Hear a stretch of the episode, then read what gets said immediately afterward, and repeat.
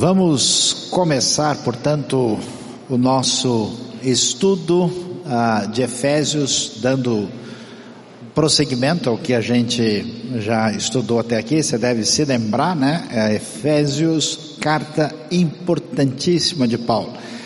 Os estudiosos, os teólogos gostam de dizer que depois de Romanos, Efésios é a carta mais substancial de Paulo. Então a gente viu nos seis capítulos, os três primeiros bem voltados para questão de entendimento do qual foi a grande obra de Deus e a grande revelação que aquilo que Deus resolve fazer na sua obra de redenção, Ele está fazendo através da igreja, que é o grande mistério que foi revelado. E depois do capítulo 4, a gente vê como Paulo começa a falar sobre as decorrências de ordem prática uh, de, do entendimento daquilo que Deus fez. Aí, conforme o estudo que a gente viu aí da primeira parte, chegando no capítulo 4. Na semana anterior, a gente não fechou o capítulo 4 porque o tema da unidade é muito significativo e importante, então nós vamos fazer aqui a segunda parte do capítulo 4, chegando, que na verdade ela tem uma relação de coerência e conexão com o que acontece no capítulo 5, até a gente chegar num texto muito especial que vai ser a referência que organiza a parte final do 5 e também o capítulo 6. Então vamos lá, aí você pode ver a cidade de Éfeso. Ah, essa rua era uma das ruas principais de Éfeso, as ruínas podem ser vistas até hoje. Ah, então a gente está eh, mostrando aí sobre a realidade do que é chamado de novo caminho. E aí a gente lê do verso 17 em diante.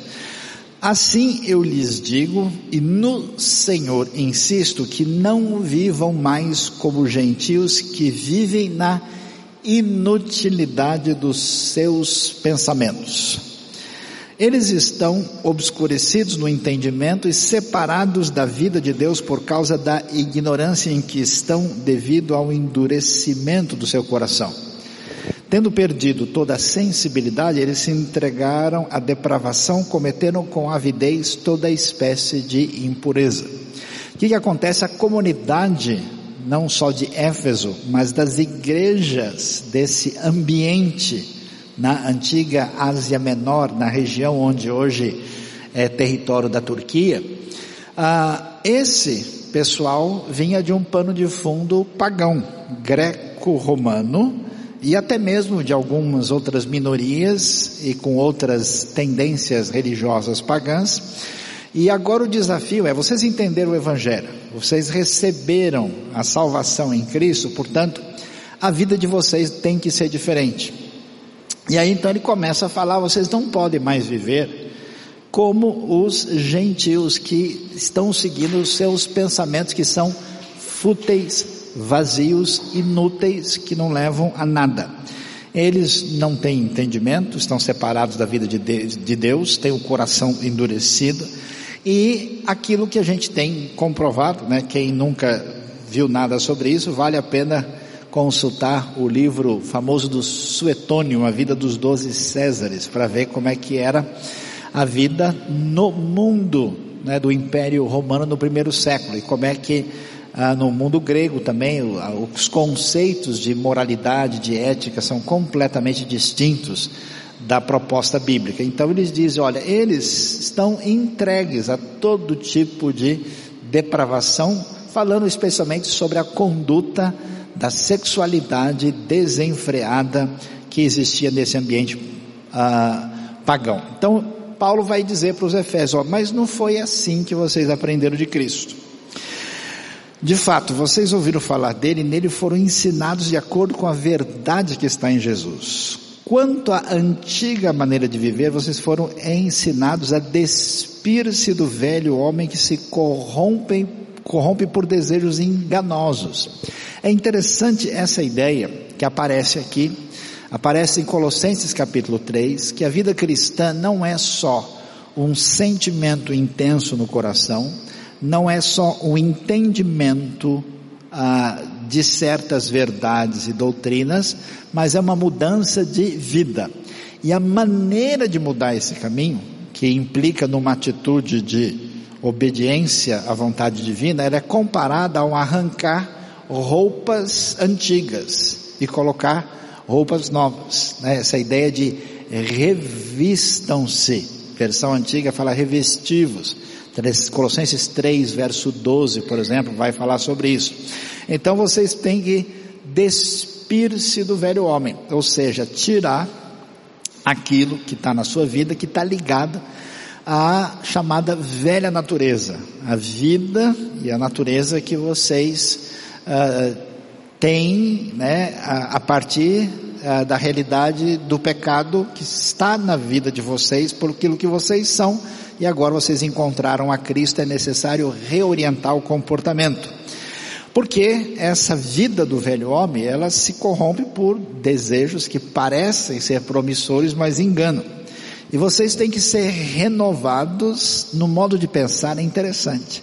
A maior tristeza, talvez, que a gente possa ter dentro do ambiente religioso cristão, que tem muita gente interessada em sentir a bênção de Deus na sua vida, mas pouco interessado em gastar o seu entendimento para entender o que Deus revelou. E isso só é possível é, revestir, né, do novo homem aí, a partir de uma renovação do modo de pensar. Você só muda o modo de pensar se você estudar e aprender. Então não basta ser tocado pela palavra precisa se tocar para estudar a palavra, não é só ser tocado, senão eu vou acabar tocando você para uh, você aprender fazer a coisa direito. Uh, então, você vai ser renovado, você precisa revestir-se do novo homem, olha só, criado a ser semelhante a Deus em justiça e santidade provenientes da verdade. Quer dizer, existe uma nova criação, é, que é chamado de novo homem em Cristo, que faz com que a gente caminhe na direção de ser semelhante a Deus. Interessante, né? A gente nunca pode ser como Deus. Em quê? Em poder. Isso é o pior problema do ser humano. Mas todo mundo precisa ser como Deus no sentido de caráter, no sentido ético. É o desafio, né? Ah, às vezes a gente pensa muito em termos de salvação e esquece de enfatizar esse outro lado da questão de que somos chamados a ser semelhantes ao nosso Senhor, ao nosso Criador. E aí o texto vai prosseguir e vai dizer como é que essas coisas acontecem na prática. Como é que é esse, esse mudar, lançar fora aquilo que está ligado com a vida antiga e aquilo que envolve caminhar na direção de ser semelhante ao Senhor. E, e isso é uma coisa que a gente tem que pensar, porque às vezes você vê em alguns lugares, isso envolve a realidade brasileira e vários países, lugares do mundo também, às vezes você tem uma movimentação forte do Evangelho, pessoas começam a, a se envolver com o reino de Deus, com a igreja tal, mas elas não mudam condutas e comportamentos. É para a gente pensar, né? Porque o que, que precisa ser feito? Até quando ele, ele acabou de falar do que? Da unidade do corpo. Como é que pode ter unidade se as pessoas não são sinceras? É impossível. Portanto, cada um de vocês deve abandonar a mentira e falar a verdade. É, a mentira é sempre o posto de segurança mais fácil que a gente tem para se defender numa hora uh, de dificuldade. Bom, o negócio aqui não deu, então fala isso aí que resolve. Né? Não, não é para fazer isso. Olha o motivo, somos todos membros de um mesmo corpo. Quer dizer, não dá para a gente ser membro do corpo se um está tentando enganar e fazer coisa em relação ao outro de maneira falsa pelas costas. Segundo desafio, o desafio é quando a gente perde a paciência. Eu acho muito legal isso porque a Bíblia, a Bíblia não é, é essa coisa de grupo religioso assim que que trata a realidade como se ela não existisse. Eu sempre eu gosto de ressaltar isso. Você lê livro evangélico, religioso, todo mundo é lindo, maravilhoso. Lê a Bíblia, tudo diferente. O pessoal, tudo carne de pescoço. É a minha cara, a sua cara. A gente está em casa lendo a Bíblia. E é interessante, Porque o texto vai dizer o seguinte, em vez de falar assim, olha, meus queridos, nunca fiquem nervosos, tá bom? Olha, vocês não podem ficar irados. Lógico que isso não faz sentido. A ira vai se manifestar. Aliás, tem ira que é muito boa. É irar-se contra a maldade é uma virtude. Irar-se contra a injustiça, contra a exploração do outro é uma necessidade. Não é para ter sangue de barata diante da maldade humana, não. Mas o que, que acontece? Quando vocês ficarem irados, e aqui a ira pode ser pecaminosa, não pequem, quer dizer, não deixe o seu descontrole, que pode ter origem pecaminosa, pode ter origem egocêntrica, dominar a situação. Não façam isso. Vocês resolvam a parada, apaziguem a sua ira antes que o sol se ponha. E isso é o grande desafio, porque o pessoal é da pesada, né?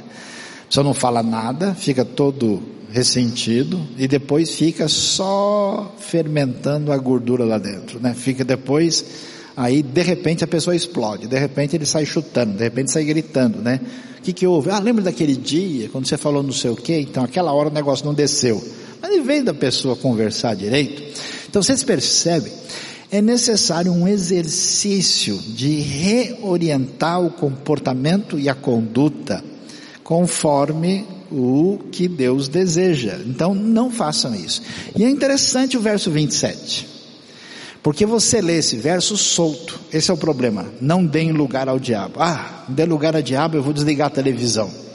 É, vou bloquear ah, ah, o celular, para não quero dar lugar ao diabo. Presta atenção. Dar lugar ao diabo aqui está ligado com a ira que veio anteriormente. Isso quer dizer o quê? Que se a pessoa não resolve seus problemas de ressentimento, de ira e fica cometendo um pecado gravíssimo, né? Porque Deus quer nos levar em duas direções: amar Deus sobre tudo e ao próximo como a nós mesmos. Então, quando eu tenho uma orientação negativa contra quem me incomodou, e isso vai virando ressentimento, apodrece lá dentro, quem morre é você, e o capeta deita e rola. Então, não pode se dar lugar à ira, porque isso é espaço para ação diabólica. Em que sentido? O que, que é importante em Efésios? Agora que a gente viu, a unidade do corpo, porque se esse povo que vai levar a salvação não se entende e fica brigando e arrumando confusão por causa de picuinhas, como é que essa palavra vai chegar onde ela precisa? Se cada um defende a sua ilha particular e entra em conflito com outro e por qualquer razão parte para cima, não dá. Então isso é dar lugar ao diabo. Aí tem um ponto final, que aí tem um outro assunto. Aquele que furtava, não furte mais. E isso é uma coisa muito séria, porque a maioria das pessoas que recebem esse ensinamento são o quê? Escravos pessoas debaixo da opressão do Império Romano. E se, se tem alguém que tem toda e qualquer justificativa para passar a mão numa coisa e tentar resolver isso rapidinho, alguém que é escravo, está sendo espancado, está lá sofrendo na mão dos poderosos do Império, e de repente o cara esqueceu um negócio e não viu, ó, Opa, pelo menos foi Deus que colocou ali para mim. Amém, irmãos? Entrou cinco mil na minha conta hoje, não sei de onde vem. Com certeza foi o Senhor que mandou. Mas quando sai cinco mil, não acho que foi o Senhor que levou. Pois é.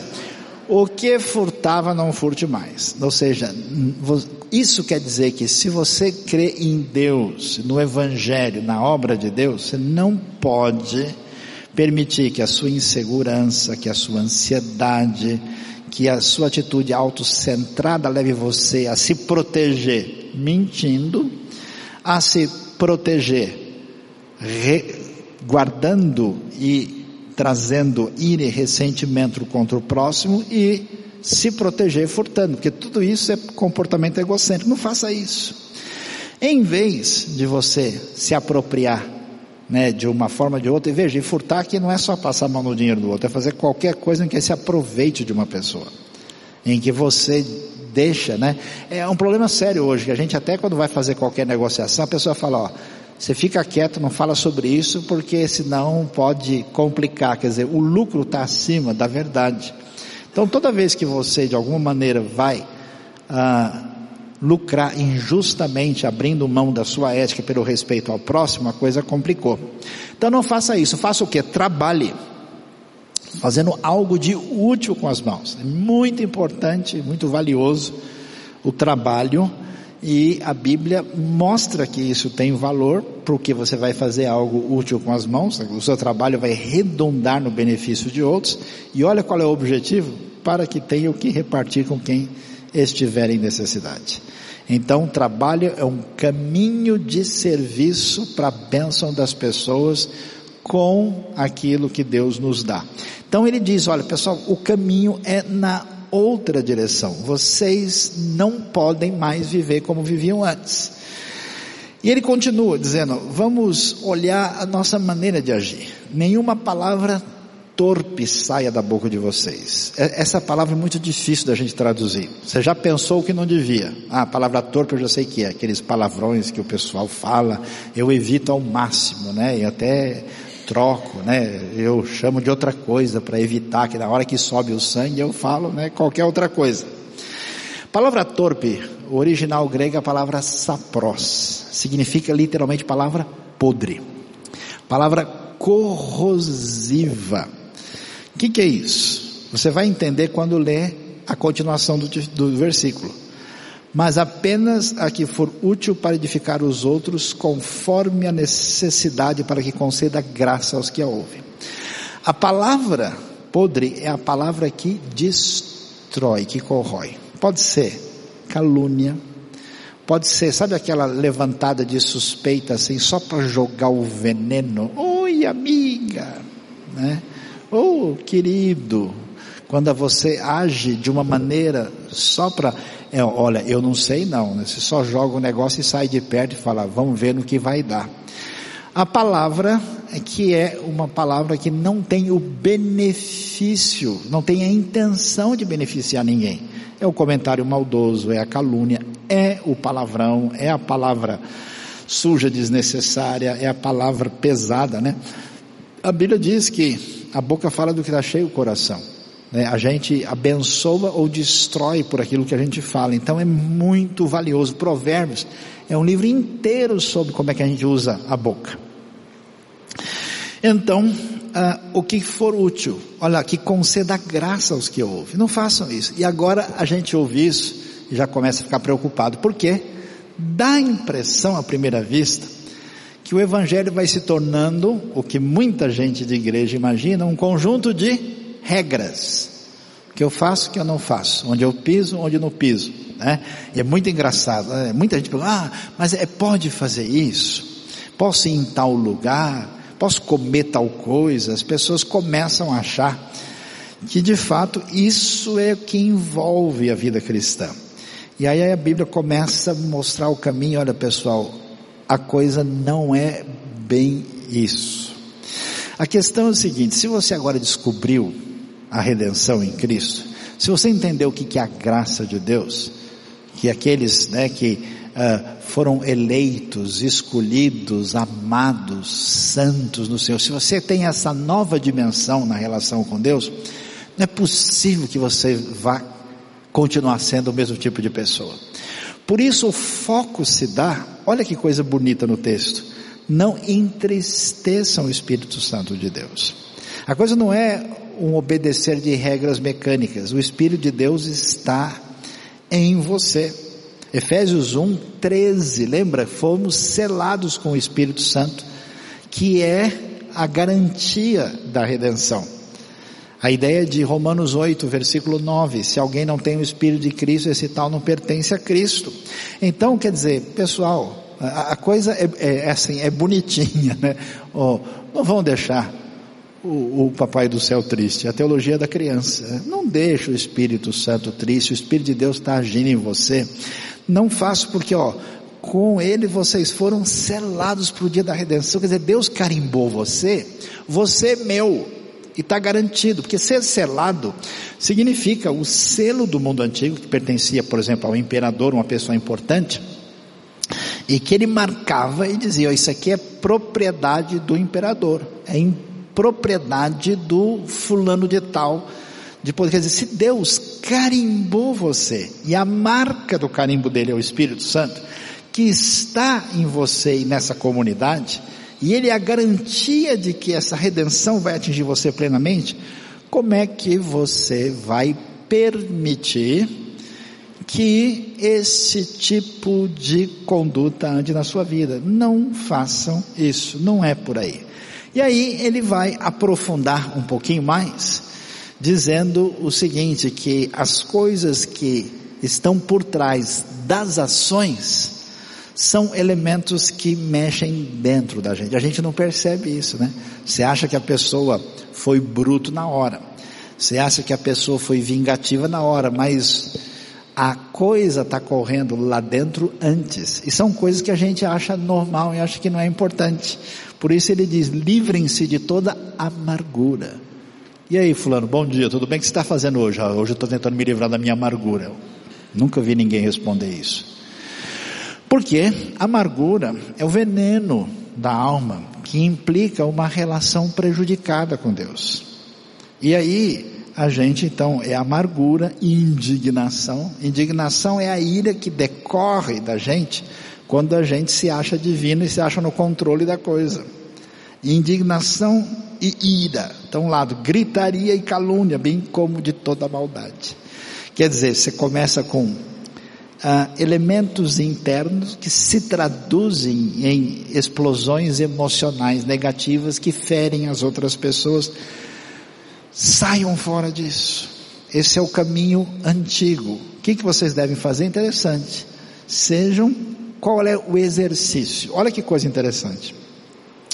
Qual é o exercício para que eu melhore a minha vida espiritual? Qual é a minha atitude?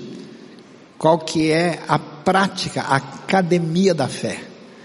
É ser bondoso e compassivo. Por quê?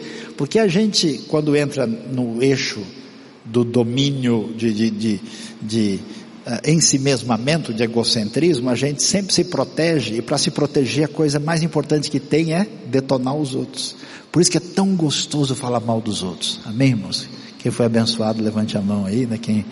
É tão bom, é bom falar mal dos outros porque você se esconde por trás disso. É tão gostoso uma crítica assim perversa, porque a gente assevera de que olha como a gente é diferente dessa pessoa que é tão sem noção assim. Portanto, o jeito de mexer isso é ser bondoso e compassivo. Porque quando você vê uma pessoa em necessidade e você está dominado pela sua atitude em si mesmada, o que, que você faz? Não, esse cara não é sincero o suficiente. Mas eu não sei como é que ele vai reagir. Ah, mas você ajudou ele? Por que, que não podia ajudar outra pessoa? Lembra do pessoal? Mas Senhor, é, é, essa mulher derramou todo esse perfume no Senhor, isso poderia ser vendido e dado aos pobres. Uh, agora surgiu uma teoria maravilhosa de resolver o problema social do planeta, só agora. Por isso que a atitude de bondade e de ser compassivo é, mexe com o coração de quem está com problemas espirituais na sua vida. Mas esse é o remédio. Então, o que você deve fazer na sua vida? Procure ser bondoso e compassivo principalmente com quem não merece e principalmente com quem incomoda a sua vida. Amém, irmãos? Ó, isso é indireto para que eu possa receber alguma coisa da sua parte, hein? E olha que legal, perdoando-se mutuamente, assim como Deus os perdoou em Cristo. Então não deixe esse negócio da convivência deteriorar, é, porque você vai criando expectativas tão irrealistas sobre as pessoas e quando elas fizerem o que elas sempre vão fazer, porque elas são pessoas, você vai entrar num caminho que revela a sua dificuldade. Lembre-se que Deus os perdoou em Cristo e esse é o caminho que a gente precisa tomar. Aí, prosseguindo, a gente chega a então no que a gente pode ver as mudanças que Deus deseja: deixar a mentira, dominar a ira, não furtar. Que mais? Para a gente lembrar bem e não esquecer ah, novas palavras, vigie o seu vocabulário, em que medida as suas palavras constroem ou elas destroem, não entristecer o espírito e vencer o mal. né? Esse negócio que não tem jeito, eu sou assim mesmo, é tá fora. No Evangelho não tem essa conversa. Você é assim mesmo e Deus é assim mesmo também. Vamos ver quem ganha. Então, o Evangelho tem poder para encaminhar a nossa vida na direção certa. Então, o novo caminho é fale sempre a verdade, resolva os casos de ira, não fique lá. Isso só vai destruir você por dentro. Trabalhe para que a sua vida seja canal de bênção para repartir. Fale palavras úteis e boas. Se você vê que não vai ajudar, economiza, segura, não entra naquela coisa que não chega em lugar nenhum. Seja bondoso e perdoador. Este é o caminho decorrente do entendimento da obra que Cristo fez. Mas o Evangelho não trabalha com a ideia só do que não deve ser feito, que é o que muita gente pensa, né? Ah, o bom cristão é o cara que não consegue levantar da cama. Eu, segunda pela manhã, estava a pessoa mais espiritual do mundo, não levantava nem a cabeça assim no hospital, que coisa maravilhosa. Mas não é o caso. A vida com Deus é uma vida proativa. Proativa como? Olha só a proposta. Eu acho legal isso porque o nosso caminho é outro. O nosso caminho é veja direito o que é certo e faça diferente do errado. E siga as regras e as normas que precisam ser obedecidas, porque isso é lógico, isso é correto. Não. Isso é moralismo, isso faz parte da visão legalista. A Bíblia tem um outro caminho. E que caminho é esse? Olha que legal, sejam imitadores de Deus como filhos amados. A Bíblia é show de bola, é muito da hora. Não funciona assim. Tem um monte de neurose religiosa criada por pessoas que acham que a fé é um conjunto de placas de trânsito. Vire à direita, Via pare. Agora faça o contorno. E eu conheço um monte de gente que vive essa mecânica religiosa. E você vê essas pessoas morrendo de fome por dentro, sem vida com Deus, mas tentando segurar as pontas com um zumbi sem vida. Pessoal, não é assim. Vocês são filhos amados, que legal. Sejam imitadores de Deus. É igual a criança que está diante do pai e da mãe que ele ama e ele vê fazer, ele faz igual. Já viu? Ele vê uma criancinha de 4 anos de idade, o pai pisou do jeito, ele vai lá e pisa também. Ele pôs uma vestida, a mãe vai lá e põe também. Sejam imitadores e vivam em amor. A gente pensa, né, que Paulo vai chegar em Efésios falando, pessoal, vocês gentios malditos, fazendo as suas festas absurdas, que pouca vergonha, vão ficar de castigo, vocês vão apanhar. Ele não diz isso. Sejam imitadores como filhos e vivam em amor, como também Cristo nos amou e se entregou por nós. Olha que beleza, como oferta e sacrifício de aroma agradável a Deus. Ele deixou Deus assim, curtindo os últimos perfumes de Paris. Né?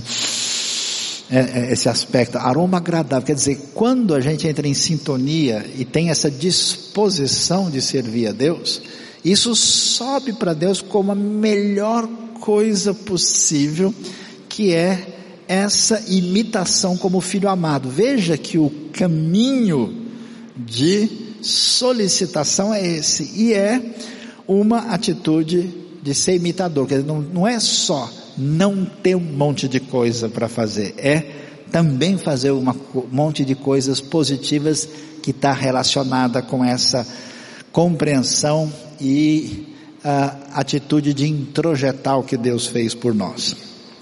E aí, quando você entra nessa relação com Deus, aí o, o alvo muda um pouco, percebe? Ele, ele vai falar das coisas que ele disse antes, vai retomar mas ele aprofunda um pouco mais. Ele não diz simplesmente, ó, vocês não podem ser imorais como vocês são. Ele diz, entre vocês não deve haver nem sequer menção de imoralidade sexual, como também de nenhuma espécie de impureza, de cobiça, pois essas coisas não são próprias para os santos. Pessoal, vocês estão em outra. Para com isso. Imagina. É, é tipo assim, não tem nada a ver. Por que que eu tenho que ficar? Quem não tem esperança, quem tem aquela inquietação profunda por dentro, buscando alguma coisa para botar o pé sem estar tá se afogando, está querendo baixar onde, aí sim a pessoa vai tentando um, um estímulo atrás do outro, mas vocês não precisam disso. Pare. com esse caminho, porque não leva a nada.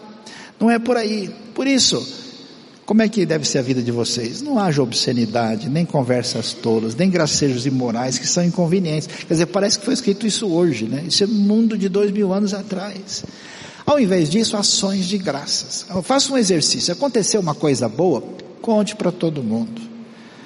Bote para fora, agradeça a Deus.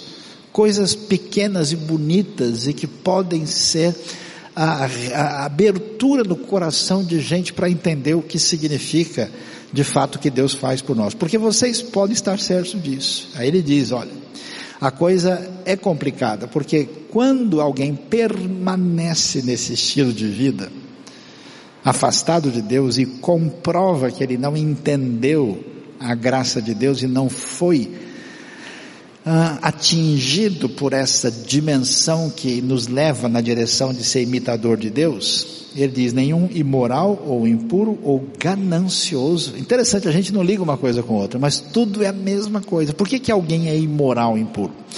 Porque a pessoa, na tentativa de salvar-se, ele busca uma fonte de prazer que lhe dê sentido e que lhe dê condições de sustentar a sua própria existência.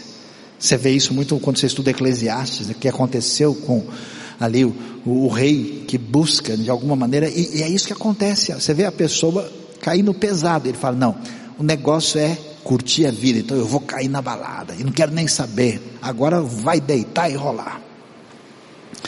Ou então a pessoa chega e fala, sabe de uma coisa? Não, chega, esse negócio de sexta-feira à noite não vai me levar para lugar nenhum. Eu vou é meter as caras, eu vou estudar, eu vou ser o cara, vou fazer todos os cursos e pós possíveis. Não, eu vou ganhar uma grana e aí eu vou ter tudo que eu quero, tá tudo bem.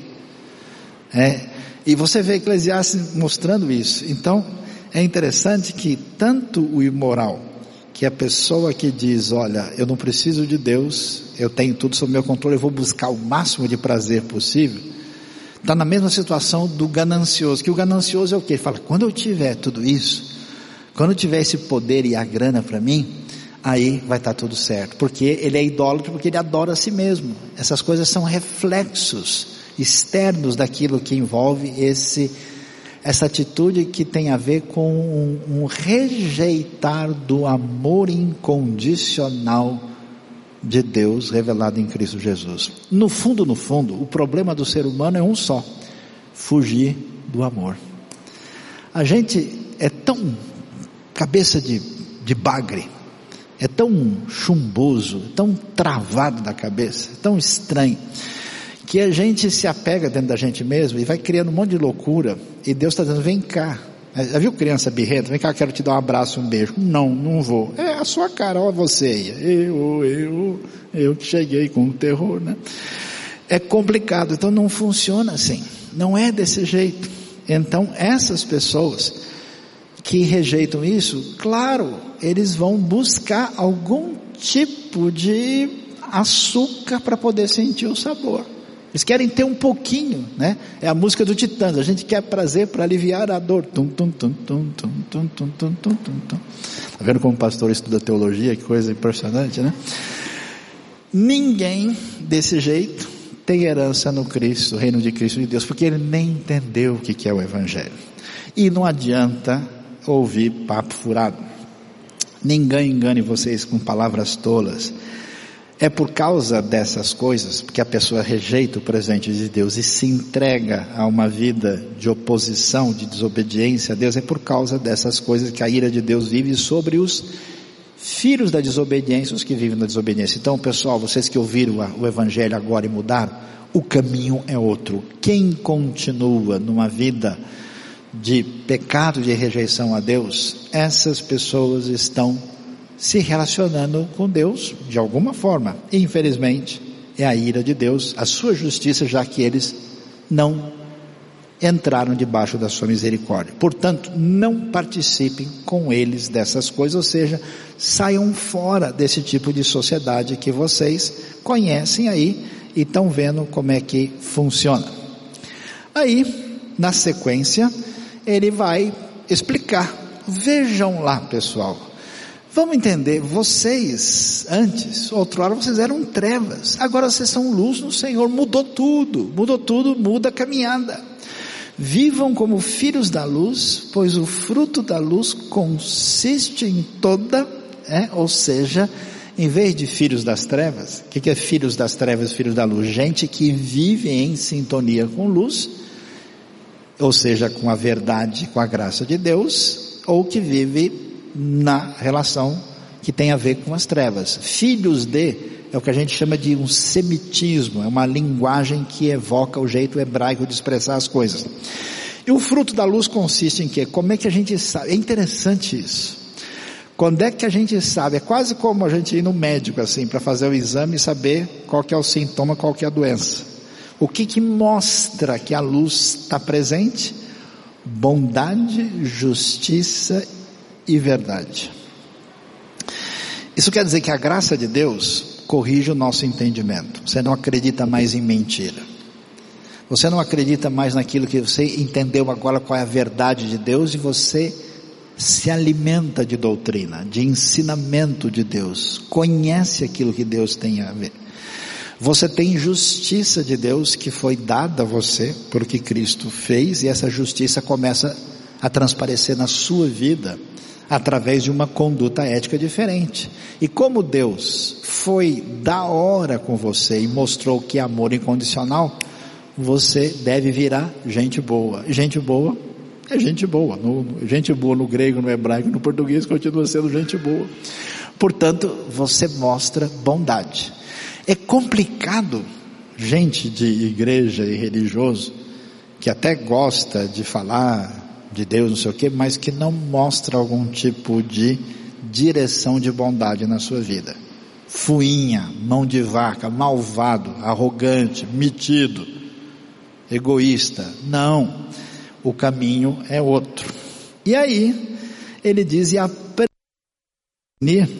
o que é agradável ao Senhor. É muito interessante. Porque na nossa caminhada, quando você não tem um relacionamento com Deus baseado no Evangelho, na graça de Deus, o que você quer saber? O que é certo, o que é errado. O que pode, o que não pode. Mas a dimensão que leva você a uma vida de procedimento é mais profunda com isso. Tem a ver com uma relação pessoal, que é aquilo que é agradável ao Senhor. É interessante isso, porque quando você gosta muito de alguém, de uma pessoa, o que você quer fazer? Tudo para evitar prejudicar e machucar a pessoa. Você, você não simplesmente não faz um negócio de certo, errado, bom ou mal, não pisa no quadrado. Você sabe que é diferente, que não é assim. Você trata num nível de relação pessoal. Então, você tem que saber o que agrada, o que deixa Deus contente. Deus bate palma, fica feliz com você, que é agradável Senhor. E ele então vai dizer o que está envolvido nisso. Não participe das obras infrutíferas das trevas. Quer dizer, vocês viviam, pessoal, vocês eram gentios, vocês iam nas festas, vocês participavam das orgias onde todo mundo se embebedava e todo mundo era de todo mundo. Vocês viviam nesse mundo doido.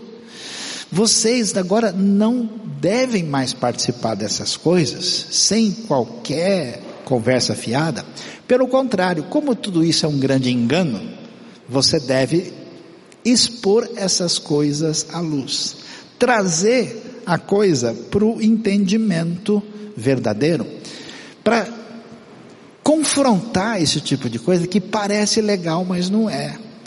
Parece bonito, né? É como a nossa festa popular, né, que acontece esse mês, onde tanta gente tem a sua vida destruída por drogas, por excessos, por um, uma libertinagem sem. É, parece legal, a pessoa está feliz, cantando, sorrindo tal, mas será que vai mesmo trazer algum resultado? Não faz, é bobagem. O que o pessoal faz em oculto, até mencionar é vergonhoso. Pega, o pessoal pega pesado, perde os limites, mas tudo o que é exposto pela luz torna-se visível, pois a luz torna visível todas as coisas. Ou seja, a gente, em vez de essas coisas que são escondidas e que não vale, quando a gente traz para a luz, examina, olha e faz a confrontação da verdade, a gente descobre, ó, isso aí não tem condição. Por isso que foi dito, e aí é um convite, uma chamada para eles.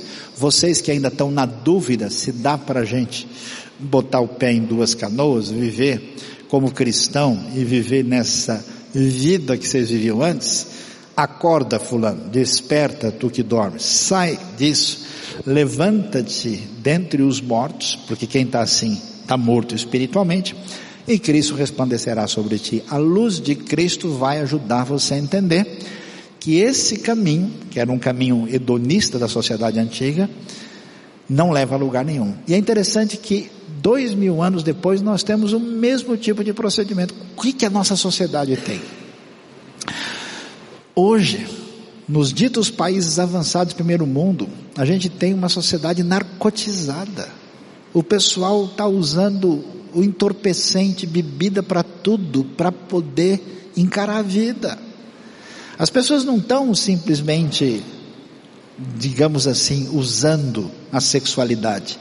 É buscando uma coisa mais esquisita atrás da outra para sentir uma coisa a mais. Não tem mais 50 tons de cinza. São, são 500 tons de morte, de destruição. Uma coisa louca. O que a gente acaba vendo quando as pessoas se perdem num caminho de tentar buscar ah, uma espécie de satisfação que lhes dê sentido à vida. Não, acorde, perceba que não é por aí, saia. O novo caminho, portanto, é uma chamada para quê? Para não simplesmente pensar num conjunto de regras, mas um negócio mais profundo, ser imitador de Cristo e de Deus.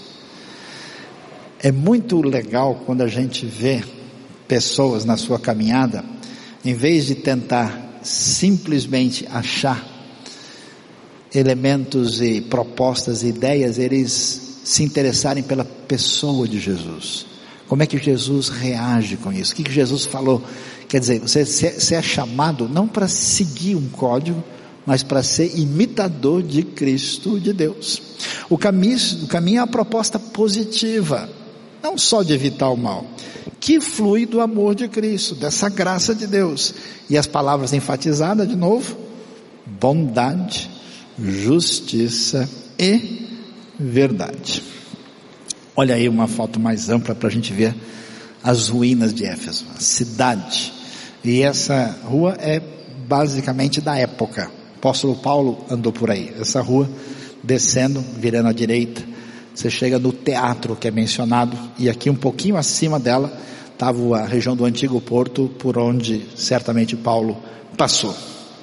E aí, o que, que descobrimos aí na continuação do entendimento?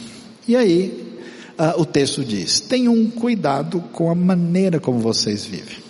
Já que vocês entenderam tudo isso, uh, ele vai fazer a distinção, que novamente não é uma questão de mero moralismo do que pode ou não pode, mas uma distinção. Quem vive sem considerar as diretrizes que Deus apresenta para a conduta e para a guarda do coração é alguém insensato. O que é um insensato? Uma pessoa inconsequente. Às vezes a gente confunde as coisas que a Bíblia fala muito em sabedoria. A pessoa acha que sabedoria é conhecimento, erudição, a pessoa estudou muito. Não é o caso. Sabedoria é a, a, a capacidade de tomar decisões adequadas em sintonia com o que Deus deseja. Pessoas às vezes muito cultas, estudiosas, podem ser arrogantes e terem atitudes absolutamente não sábias. Não é a mesma coisa. Então tem duas possibilidades: ser sábio andar em sintonia com o que Deus nos apresenta ou insensato. Então quer dizer, preste atenção na sua vida, dá uma olhada, tá, tá sempre dá uma, uma consultada para ver se está tudo. Por quê? Aproveite ao máximo cada oportunidade. Você tem um número de dias que Deus deu para a sua vida. Preste atenção, né? os dias são maus, vocês estão vivendo um momento difícil, o imperador se colocou como divino, a comunidade é perseguida, a coisa está difícil, as pessoas de fora não entendem a fé. Façam o possível para viver da melhor maneira, que é uma atitude de ter sabedoria. E aí, ele vai dizer, é, portanto, não sejam insensatos, em vez disso procurem